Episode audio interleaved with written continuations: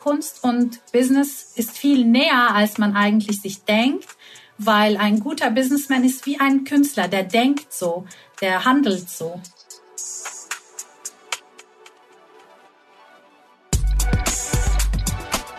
Hallo und herzlich willkommen zu Wegen guter Führung, dem ehrlichen Führungspodcast vom Harvard Business Manager.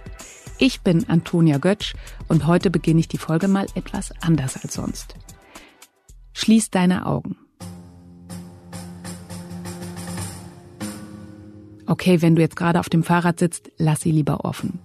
Aber lass uns kurz zusammen nachdenken. Was sind die Momente in deinem Job, die du immer noch im Kopf hast? Welche Höhepunkte sind bemerkenswert? Bei mir ist einer dieser Momente eine Konferenz im November. Ort ein Schloss in Salzburg. Der Tag begann mit ein paar Tönen am Flügel und dem Auftrag, konzentriert zuzuhören. Er ging weiter mit Gesprächen über Astrologie, KI, einem kurzen Schauspielworkshop, einem tanzenden Geiger, noch mehr Musik. Ein ganzer Tag rund ums Thema Kreativität. Warum ich gerade daran denke? Weil ich gespürt habe, wie wichtig Kreativität für mein Leben ist, wie viel Energie sie mir schenkt. Studien zeigen, dass Kreativität uns nicht nur erfolgreich, sondern auch wirklich glücklich macht. Ihr hört schon, ich bin auf einer Mission. Ich wünsche mir, dass du zuhörst, auch wenn du denkst, ich bin ja gar nicht kreativ. Oder mein Terminkalender lässt keinen Platz für noch mehr Ideen. Dann solltest du unbedingt Seda Röder kennenlernen. Seda ist Gründerin der Sonophilia Stiftung und gemeinsam mit ihrem Mann Matthias auch Gastgeberin der Konferenz in Salzburg gewesen. Sie arbeitet daran, Unternehmen zu einem kreativeren Ort zu machen.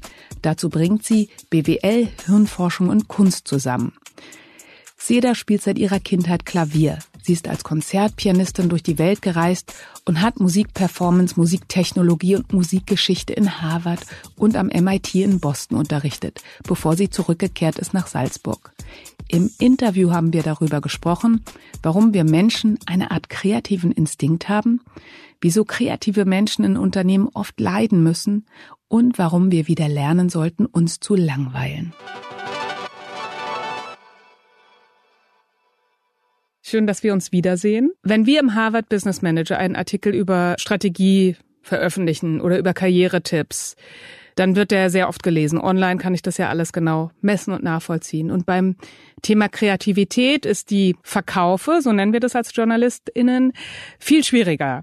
Also jetzt vielleicht zu Anfang dein Pitch. Warum sollten Hörerinnen und Hörer dranbleiben und uns zuhören bis zum Schluss? In dem Thema Kreativität findet man nicht nur Antworten, auf Fragen, die das Business angehen, sondern beim Thema Kreativität findet man auch Antworten auf Fragen, die ganz, ganz tief in die Menschlichkeit hineingehen. Es geht darum, warum sind wir überhaupt auf dieser Welt? Es geht darum, was ist die Essenz der Menschlichkeit? Und die Haut wird ganz schnell sehr dünn. Also Studien zeigen ja, dass Kreativität enorm viel beitragen kann, eigentlich zu unserem Wohlbefinden, zu unserem Glück. Zum Beispiel, weil wir unsere Gefühle ausdrucken können und verarbeiten können. Also kann man ohne Kreativität überhaupt glücklich sein? Nein. Alles, was um uns herum ist, ähm, was Fortschritt bedeutet, was die Geschichte ist, die Erzählungen, alles, was uns irgendwie im Bauch kitzelt, ähm, uns Freude macht, das alles die Produkte der menschlichen Kreativität. Du bist ja Pianistin. Wie bist du das eigentlich geworden? Also warst du ein besonders kreatives Kind oder wie, wie kam das? Also ich komme von einer sehr musikalischen Familie. Mein Vater war ein ganz bekannter Jazzmusiker in der Türkei.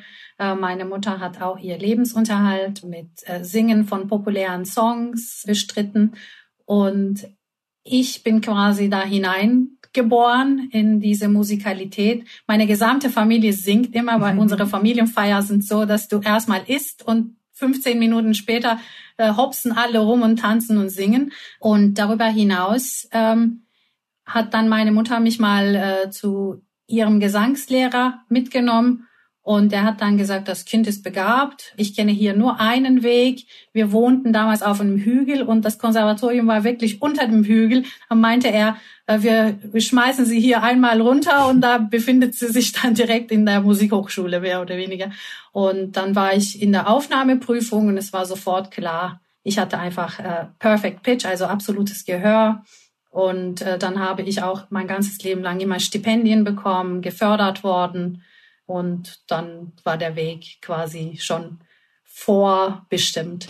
Ich finde so als Laie, also ich spiele nur Blockflöte, da stelle ich mir ja so eine Musikausbildung in der Kindheit immer wahnsinnig streng vor und nahezu rigide. Man muss stundenlang üben. Also wo war da die Kreativität und der Raum für Kreativität? Oder hast du die vielleicht sogar manchmal vermisst? Ähm, du findest jetzt gerade ja. den wunden Punkt. also ich ähm, rede manchmal auch mit anderen Eltern, die dann sagen, ja, äh, wann muss man mit Musikförderung, mit Musikschulbildung und so weiter und so fort anfangen? Dann sage ich, also wenn ihr euch die Freude äh, bei dem Kind an der Musik mhm. vertreiben wollt, dann bitte in die Musikhochschule oder in die Musikschule. Du hast recht. Ähm, wir sind als Künstler schon sehr dogmatisch und unsere Studienpläne an der Musikhochschule, sie lassen eigentlich sehr wenig Raum für Kreativität, weil du musst ein gewisses Repertoire dir erarbeiten. Dann äh, steht Perfektionismus ganz, ganz oben an der ersten Stelle.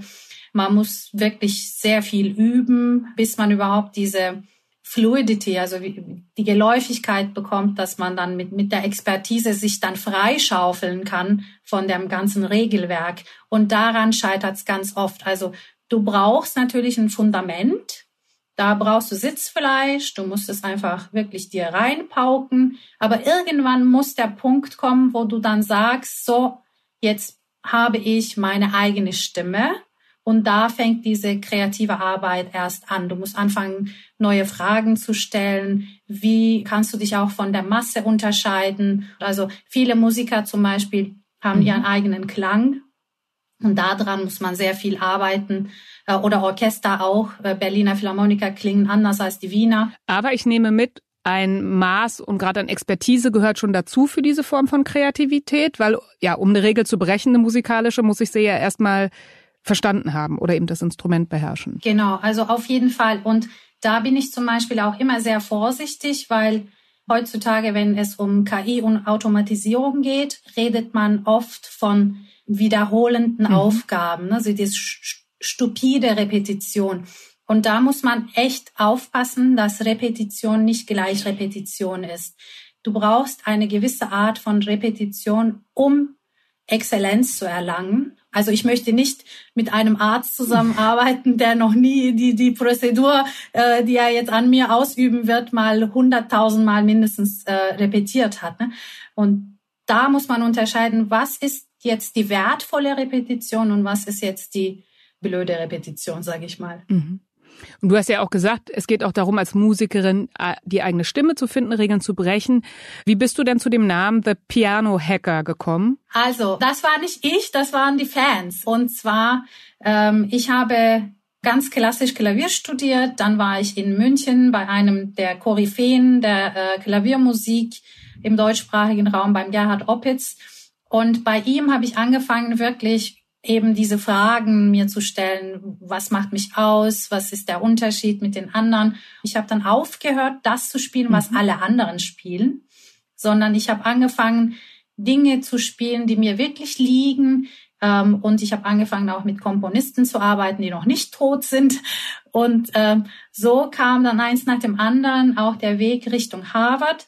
Und dort habe ich ähm, angefangen, in Richtung wirklich Technologie zu gehen, Musiktechnologie, Komponisten, die eben für mich angefangen haben, Stücke zu schreiben, die mir gewidmet waren, beziehungsweise ich mochte die Stücke am liebsten, wo der Komponist eigentlich nur ein Konzept mhm. mir gegeben hat.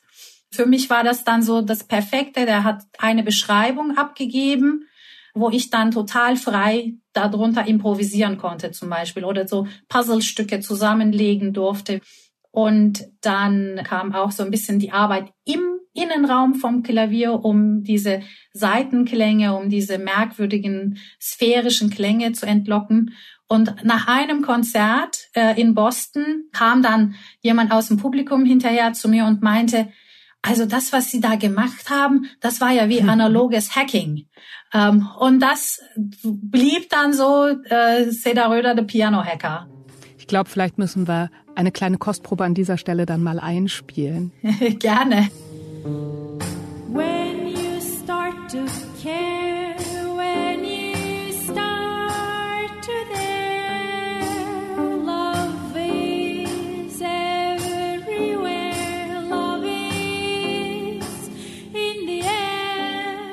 Wie ist es denn dann eigentlich gekommen, dass du dich mehr auf die Unternehmenswelt fokussiert hast? Ähm, in der Zeit, als ich in Amerika war, wir haben nicht uns in unserem eigenen Dunstkreis aufgehalten, sondern wir hatten Freunde, zum Beispiel in, innerhalb von Harvard gibt es unterschiedliche Clubs, Harvard German Club. Und so kamen dann die Gespräche der Schnittstellen zwischen Kunst, Musik und Business. Und mir ist aufgefallen, in der Zeit redeten die Menschen, die jungen Menschen vor allem sehr viel von Innovation, von dieser Startup-Kultur. Und dann ist mir aber aufgefallen, dass sie Innovation von einer sehr mechanischen, von einer sehr produktorientierten Perspektive sehen und nicht von dieser sehr menschlichen, woher kommt überhaupt eine Innovation? Wie bringe ich überhaupt meine Menschen, meine Teams dazu, dass sie innovativ sind? Und ich habe gesagt, Kunst und Business ist viel näher, als man eigentlich sich denkt, weil ein guter Businessman ist wie ein Künstler, der denkt so, der handelt so. Und ähm, ja, wenn du jetzt als Beraterin oder auch mit deiner Stiftung eben dich in dem Unternehmenskontext bewegst, du bist ja auch teils in der Automobilindustrie. Was ist so dein Eindruck? Was ist das, was die Menschen von dir als Musikerin vor allem mitnehmen, aufnehmen, was sonst vielleicht auch fehlt in der Businesswelt? Also ich komme von einer Familie, wie gesagt, die sehr ähm, unterstützend gewesen immer und sehr froh, sehr äh, optimistisch, sehr positiv eingestellt. Und meine Mutter, die hat mir immer beigebracht beziehungsweise mitgegeben, pardon my French, sie hat mir immer gesagt, scheiß dir nichts an. Also das heißt, hab einfach keine Angst und du darfst fragen, du darfst einfach anders sein, dare to be different, ja, so. Und ähm, das Coole ist, das Musikstudium gibt mir quasi eine Lizenz schon, um anders zu sein. In dem Businesswelt ähm, kommt das viel besser an, wenn die Menschen wissen, ich komme von einem künstlerischen Background und ich versuche ihnen das Andersdenken beizubringen, als wenn ein typischer Beraterkarriere hinterher ist. Und das Allerwichtigste ist, die Menschen haben einen Hunger dafür. Ich merke das immer wieder, dass man sieht, sie haben wirklich Lust darauf, anders zu denken und die Dinge anders zu machen, als sie es bis jetzt gemacht haben. Vielleicht kommen wir da auch schon zurück auf dieses Thema Sinnhaftigkeit, was du ja ganz am Anfang auch benannt hast. Ich hatte ja das Glück, bei einem tollen Event deiner Sonophilia Stiftung zu sein und ich fand das ganz beeindruckend, eben auch zu sehen, dass CEOs oder andere, ja, hochrangige Führungskräfte aus der Wirtschaft das sichtlich genossen haben, mal in diesem anderen Kontext zu sein und auch wahnsinnig berührt waren. Also ich habe, glaube ich, noch nie ein Event mitbekommen, wo Menschen derart berührt, gelöst waren, am Ende am Piano zusammenstehen und gemeinsam singen. Also ist es eigentlich eine Sehnsucht, die in allen von uns schlummert? Was ist da deine Sicht? Also was ich sehe ist, ähm, es ist unglaublich dieser Power, diese Lust, diese Freude, dieser Enthusiasmus, wenn die Menschen nebeneinander sind und sich wirklich über Themen unterhalten, die die Oberfläche ziemlich, ziemlich wegkratzen. Und sie gehen in die Tiefe, sie schauen sich in die Augen. Du hast ja auch mitbekommen, der Tag fängt ja gar nicht mit dem Reden an, sondern mit dem Zuhören. Und das ist dann ein ganz anderer Startpunkt, wenn du einfach die Dinge ja anders, ein bisschen anders gestaltest. Ich lade manchmal die Leute ein, so mit der Frage, hast du Lust auf kaltes Wasser? Der Tag begann ja mit einer Zuhörmeditation, wo du eben am Klavier gespielt hast und wir sehr fokussiert zugehört haben. Also hast du schon mal ausprobiert, ob das auch in so einem Workshop-Kontext als Einstimmung auf einem Teamtag zum Beispiel gut funktionieren kann? Ja, es funktioniert immer, also fast immer sehr gut. Das zweite ist auch einfach, dass man wirklich ankommt. Und das ist viel mehr das Ziel der Übung, dass man jetzt mal schafft, in diesen 15, 20, 25 Minuten zu sagen, jetzt bin ich hier und ich fühle mich in meinen Körper hinein mhm. und ich komme mal an. Ja, ich vergesse alles, was da draußen war, ob jetzt genug äh, Geld in die Parkmaschine reingeworfen wurde und so weiter und so fort. Also das ist so schwer, mal wirklich da zu sein. Aber für Kreativität eigentlich eine Grundbedingung, oder? Genau, also es ist ja auch das, was die kreativen Menschen beziehungsweise die Menschen, die ihre Kreativität öfters eingeübt haben, die halt da drin etwas Übung haben, die können einfach umschalten von dem einen Moment zum nächsten. Ich meine, wir reden jetzt schon eine ganze Weile über Kreativität. Wie würdest du den Begriff eigentlich definieren? Uh, das ist schwer.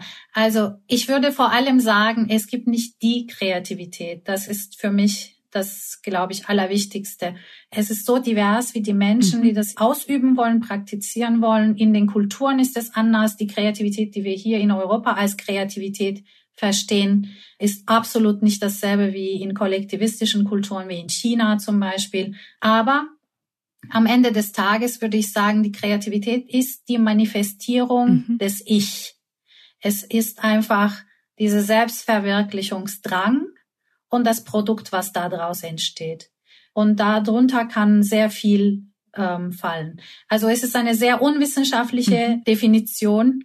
Wenn man die wissenschaftliche Definition sich anschaut, dann hat das äh, viel mehr mit eben es muss etwas Neues, etwas Originelles sein. Es muss auch irgendwie in irgendeiner Form useful sein, also nützlich. Aber ich sage, wer definiert schon, was nützlich ist? Sonst wäre ja die ganze Kunst schon mal, ähm, also vom Produkt her wahrscheinlich nicht unbedingt kreativ. Viele Menschen sagen ja, ich bin einfach nicht kreativ, kann ich nicht, will ich nicht. Kann man das lernen, auch als Erwachsene, kreativ zu sein? Ja, natürlich. Es hat einfach sehr viel mit ähm, nochmal mit Übung zu tun, mit den Mythen, die wir brechen müssen und mit diesem auch Drang. Viele Menschen erleiden zum Beispiel Symptome wie äh, Syndrome wie Burnout, die sind De Depressionen äh, kommen immer wieder, die kündigen am Arbeitsplatz und viele von diesen Dingen kann man tatsächlich zurückführen, dass sie einfach nicht in der Lage sind, sich selbst mit etwas Produktivem zu verwirklichen. Und das mhm. macht uns krank am Ende des Tages. Und das kann man natürlich üben. Es gibt sehr viele sehr interessante, sehr erfolgreiche Methoden, Techniken. Und man darf nicht vergessen, dass es Arbeit ist. Und das ist ein Mythos, was wir leider bei Kreativitätsthema sehr viel ähm, brechen müssen. Viele Leute glauben an diese Geistesblitze, von irgendwoher kommt irgendeine Idee, plötzlich geht ein Licht an und Eureka und jetzt habe ich das Thema gelöst. Aber sie vergessen, wie viel Arbeit in die Inkubationsperiode reingeht. Viele Menschen denken auch, wenn man über Kreativität spricht, spricht man nur von der Ideengenerierung. Aber das ist, wenn überhaupt, der zweite Schritt. Erstmal muss man die Fragen stellen, da fängt die Kreativität schon an. Also Ideengenerierung kommt nach der Fragenfindung. Fragen finden, Ideen generieren, inkubieren, iterieren und am Ende das Produkt nochmal anpassen. So, jetzt habe ich drei Fragen, muss ich mir kurz gedanklich notieren. Erste Frage, als du das gerade beschrieben hast, habe ich daran gedacht, wie ich als Kind musste ich meinen Eltern im Laden helfen. Die hatten einen Laden für Uhren und Schmuck. Und manchmal musste ich so Ohrringe reinsortieren in so kleine Tüten. Also Ohrringstecker und hinten die kleinen Muttern, die heißen Poussetten im äh, Fachbegriff. und ich fand es so eine langweilige und dröge Aufgabe, dass ich mir aus so einem kleinen Süßstoffspender dann einen sogenannten Poussettenspender gebastelt habe, um einfach die Arbeit ein bisschen praktischer zu machen, also quasi erster Schritt zur Automatisierung. Und ich fand es auch lustig. Und ich habe mich gefragt, ist das eigentlich so, dass Langeweile oder eine Aufgabe, die uns nervt, eigentlich oft auch dann Antreiber für Kreativität sein kann? Auf jeden Fall, weil ähm, also es ist ja auch so, in der Natur hat die Kreativität mhm. mit Überleben zu tun. Und die Frage ist, warum haben wir überhaupt so ein, eine Fähigkeit entwickelt? Kreativität sitzt in dem präfrontalen Kortex in unserem Gehirn. Das ist relativ modern. Also nicht hinten im alten Hirn sozusagen. Es hat nichts mit den Reflexen wie Flucht mhm. und so weiter zu tun, ähm, sondern es ist, wenn diese ganzen Survival-Themen schon mal aus dem Tisch sind, kommt sofort dieser kreative Instinkt, dass wir was schaffen wollen. Wenn wir einmal äh, irgendwie ein Dach über dem Kopf haben, dann sofort fangen wir an, Mhm. Geschichten zu erzählen. Sobald wir eine Höhle gefunden haben, was machen wir mit Malen an die Höhlenwände? Also es ist einfach so, in uns verankert und Kreativität ist der beste Langweilenvertreiber. Und es ist wichtig, dass man auch mal sich die Zeit gönnt, um sich zu langweilen. Total interessant, weil ich auf der Konferenz auch mit einer Psychologin gesprochen habe, die äh, ja gesagt hat, das ist oft ein Problem in der Kindererziehung, dass wir Kindern gar nicht mehr beibringen, sich zu langweilen, sondern dass die immer Programm haben. Und wir auch als Erwachsene ja immer Programm haben. Das fand ich einen spannenden Gedanken. Ja, also dieses Tagträumen zum Beispiel, das ist so wichtig. Und äh, man darf auch nicht vergessen, dass viele von wirklich zum Beispiel der Richard Wagner spricht darüber, wie er Götterdämmerung mehr oder weniger eingeträumt hat. Und zwar, der war so zwischen Wegnicken und Schlaf und Wachsein. Und da kommen uns oft auch, weil da die Exekutivfunktionen im Gehirn relativ runtergeschraubt sind, kommen plötzlich Ideen aus dem Tiefen des Hirns an die Oberfläche. Und ähm, ich sehe das auch. Sobald du im Flugzeug bist oder sobald du in irgendeinem Bus öffentlicher Verkehr, sobald es keine andere Unterhaltung gibt, was tun wir? Wir ziehen die Handys raus und lassen uns von irgendwelchen Nachrichten berieseln. Hast du vielleicht noch ein, zwei konkrete Methoden, wo ich mich in so einen kreativen Zustand hineinversetzen kann? Der erste Punkt für mich ist immer, Kreativität gehört zu meinem Lebensstil. Es ist wie das Essen. Du kannst ja auch nicht ohne Essen, ohne Schlafen und ohne Kreativität, da läuft gar nichts. Und wenn man sich das mal äh, eingeredet hat, äh, erfolgreich, dann kann man hingehen und sagen, wie kann ich die Dinge, die immer so sind, verändern? Also für mich gibt es zwei Fragen. Die erste Frage ist, was muss ich tun, wenn die Systeme nicht so funktionieren, wie sie eigentlich funktionieren sollten? Oder warum darf ich nicht etwas hinterfragen, was schon immer mal so war? Also ich hinterfrage fast immer alles. Auch eine Gabel, warum müssen da vier Zacken sein? Würde das nicht auch mit irgendwie drei Zacken funktionieren? Und dann kann man schauen, was ergibt sich daraus für irgendwie mhm. eine Spannung. Und dann kann man vielleicht damit arbeiten. Und die zweite Frage ist, die ich immer frage, warum nicht? Wenn du Kreativität töten möchtest, ist super effektiv, wenn du mhm. hingehst und sagst, warum hast du das gemacht? Und da geht's schon in die defensive Mode. Und ähm, das ist wirklich meiner Meinung nach sehr unproduktiv. Ich bin da sehr pragmatisch, eben diese zwei Fragen immer starte mit warum nicht und hinterfrage alles, was schon immer mal so war. Ich nehme mit, Kreativität hat ganz schön viel mit Mut zu tun. Und was ich total spannend finde, ist, du hast ja gerade schon angesprochen, auch wo die Kreativität im Gehirn verankert ist und es die nichts mit unserem Steinzeithirn zu tun hat. Und deswegen habe ich mich gefragt, braucht Kreativität Sicherheit, also psychologische Sicherheit, dass ich eben nicht im Flucht- oder Verteidigungsmodus mich befinde? Das Interessante ist, ich würde intuitiv sagen, mhm. eigentlich ja. Aber wir haben einfach viel zu viele Beispiele, die zeigen, auch unter schlimmsten Bedingungen kann Kreativität total ähm, sich manifestieren. Wir haben wirklich Künstler, die mhm. gelitten haben, Wissenschaftler, die gelitten haben, äh, Businessleute, die gelitten haben. Wir haben sehr viel Kreativität im Zusammenhang mit, mit bestimmten psychologischen Störungen. Und es war eine sehr interessante Studie von einer der Founding Mothers von der Creativity Science, also von der Neurowissenschaften mit Hinblick auf Kreativität. Das ist die Nancy Andreessen. Und äh, sie wollte verstehen, weil wir immer von Kreativität und Wahn sprechen, ne, so diese verrückte Wissenschaftler, verrückte Musiker, verrückte Künstler. Wie kommt das, dass wir eigentlich denken, Kreativität braucht eine Art Verrücktheit. Und sie hat sich systematisch die Menschen vorgenommen, die ohne Frage sehr hohe kreative Leistungen erbracht haben, in Ohio Literature Seminar, äh, Pulitzer-Preisgewinner und so weiter und so fort.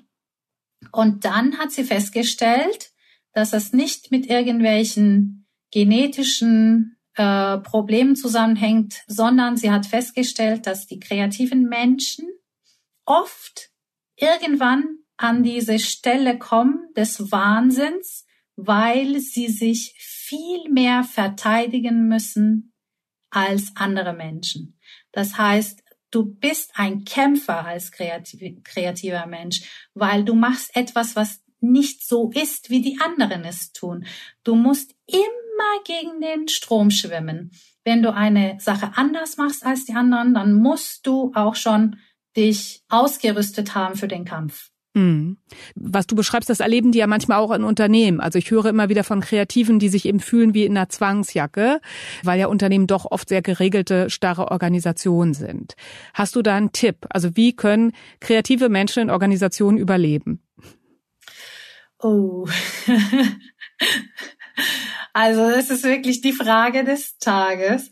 Es gibt leider meiner Meinung nach keine goldene Weisheit die Kreativität ist eben nicht nur, dass man die Ideen generiert, sondern auch die Resultate, vor allem im unternehmerischen Kontext, die damit einhergehen, erbringen sollte. Also Outcomes sind auch total wichtig. Und ganz ehrlich, man sieht das doch, wenn du kreativ bist und die Ergebnisse stimmen auch noch, dann hast du so wie ich ein bisschen diese Lizenz anders zu sein als die anderen und das wird sogar erwartet. Also du schaffst dir mhm. deine Freiräume, aber man darf nicht einfach hingehen und einfach diesen romantischen äh, Gedanken hinterher denken, so ich bin ein kreativer Mensch, ich passe hier gar nicht rein, sondern man muss schon auch sagen, vor allem im unternehmerischen Kontext, es gibt Erwartungen, es gibt Erfolge, die erwartet werden und die muss man schon auch erbringen.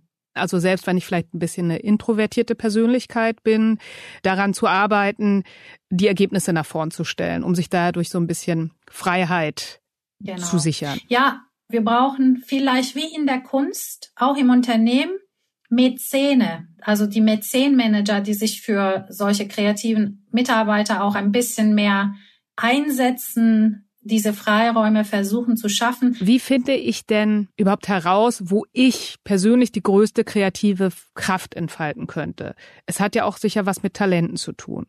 Ähm, ich denke, Talent ist komplett ah, overrated. Ah, interessant. Ähm, genau. Also es kann sein, dass einem etwas durch ein Talent ein bisschen leichter fällt. Mhm. Aber ich würde mich immer fragen, was macht mir am meisten Spaß? Was kitzelt am meisten mein Neugier? Weil ich bin der größten Überzeugung, dass das, was uns liegt, es gibt so einen Sweet Spot mit dem, das, was dir liegt, kann dich ja auch total langweilen irgendwann. Ähm, und das, was dir am meisten Spaß macht mhm. beim Erlernen. Und da findet man vielleicht eine Schnittmenge. Für mich war das so, dass ich gesagt habe, ich finde einfach dieses Spannungsfeld zwischen Kunst und Arbeitswelt ähm, Innovation und Kreativität. Menschsein am Arbeitsplatz und Künstler sein am Arbeitsplatz. Also wie können wir diese Dinge zusammenbringen und auch die langweiligen Dinge wie Prozessmanagement trotzdem äh, so gestalten, dass es spannend ist. Und was ist vielleicht das kreative Feld, was du für dich entdeckt hast, was dich am meisten überrascht hat? Also ich bin türkisch ursprünglich das heißt Chaos pur. Ich komme aus Istanbul, Chaos pur. Ich hasse Dinge, die extrem geregelt sind, Chaos pur. Und dann plötzlich bin ich in diesem Prozessmanagement-Thema und ich gehe da voll auf. Das hätte ich absolut nicht erwartet, dass es so spannend sein kann. Welche Hausaufgabe würdest du uns mitgeben, die wir dringend mal erledigen sollten, egal ob wir schon sehr kreativ sind oder uns da noch am Anfang fühlen? Was kann ich heute oder morgen direkt mal ausprobieren? Ähm, für mich also es gibt ganz viele dringende Aufgaben, finde ich. Ich würde sie nicht mit eins, zwei, drei ranken, sondern eins, eins, eins. Also Nummer eins. Nummer eins ist, frag dich mal wirklich ehrlich, gehst du an deine Grenzen? Gehst du an die Punkte, wo es am meisten weh tut? Fängst du da an, wo der Bauchweh einfach am schlimmsten ist? Ich würde die Dinge, die mich einfach extrem innen drin, wo ich die Blockaden habe, die würde ich zuerst attackieren. Das ist das Erste. Das andere Erste ist, kennst du die Menschen in deinem Umfeld, die anders sind? Erlaubst du ihnen anders zu sein? Erlaubst du dir anders zu sein? Was machst du denn, wenn einer sagt, du schwimmst gegen den Strom. Bleibst du dran oder gibst du auf oder findest du andere Wege, wie du trotzdem damit umgehen kannst? Und dann nochmal Nummer eins ist, wie sind die Strukturen um dich herum? Könnte jemand, der nicht so denkt wie du, trotzdem hm. an dich herankommen? Hast du eine Vorzimmerdame, die für dich vorsortiert, die aber nicht weiß, dass du schon seit Wochen, Monaten nach frischen Ideen suchst. Das passiert ständig. Ähm, liest du deine E-Mails selber? Gibst du den Menschen eine Chance? Sind die Strukturen heterogen, so dass oder äh, im Englischen sagt man permeable, ja porös? Kann da was wirklich entstehen und an dich herankommen? Ähm, wie sind die Filter um dich herum? Wie viele Gatekeeper hast du? Das ist das dritte erste. Toll. Vielen Dank, total wichtig und total ermutigend, finde ich. Und jetzt habe ich noch drei Fragen, nämlich für die Rubrik wegen einer guten Empfehlung. Was hast du im letzten Jahr gekauft oder entdeckt, was deinen Alltag etwas leichter macht? Also mir fallen sofort Bücher ein. Ich möchte, dass jeder das Buch liest, im Grunde gut von Rutger Brenkmann. Ähm, da sieht man nämlich, dass für alles, wo wir uns eine Ausrede überlegen, schon irgendwo ein Experiment gestartet wurde, was sehr erfolgreich ist. Das andere, was ich jedem empfehlen würde, ist das Buch Switch äh, von Chip and Dan Heath. Auch wirklich ein Eye-Opener zum Thema Change. Und das dritte Buch was ich jetzt gerade jeden Tag als Hörbuch immer wieder höre. Es dauert sechs Stunden und es läuft bei mir im Hintergrund, während ich meine E-Mails schreibe, äh, ist Winning. Und das ist ein Buch, in dem es darum geht, wie das Leben eigentlich einem jeden Tag mit Augenzwinkern die Möglichkeit gibt, das Beste draus zu machen. Ich verlinke die Bücher auf jeden Fall alle in den Show Notes. Und natürlich möchte ich das nutzen, wenn wir mal so eine musikalische Expertin im Podcast haben. Welches Album würdest du uns denn empfehlen, wo man unbedingt mal reinhören sollte? Also ich habe immer einen Kopfhörer in den Ohren und ähm, ich tanze sehr gerne. Deshalb würde ich sagen, also Pink und Dua Lipa eigentlich mehr oder weniger anything goes.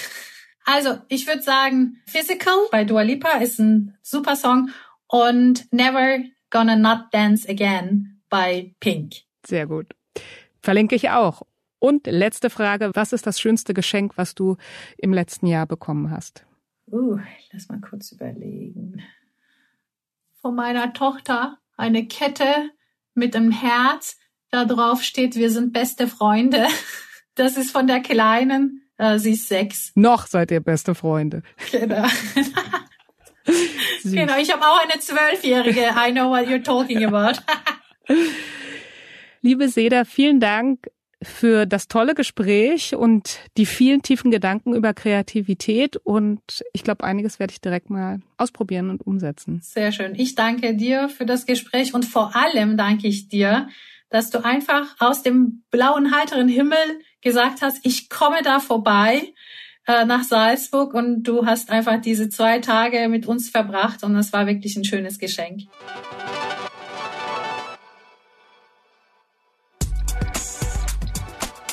Das war Seda Röder und ich hoffe, ihr nehmt viele Gedanken und Ideen mit. Vielleicht fühlt ihr euch jetzt wie ich auf einer Mission für mehr Kreativität.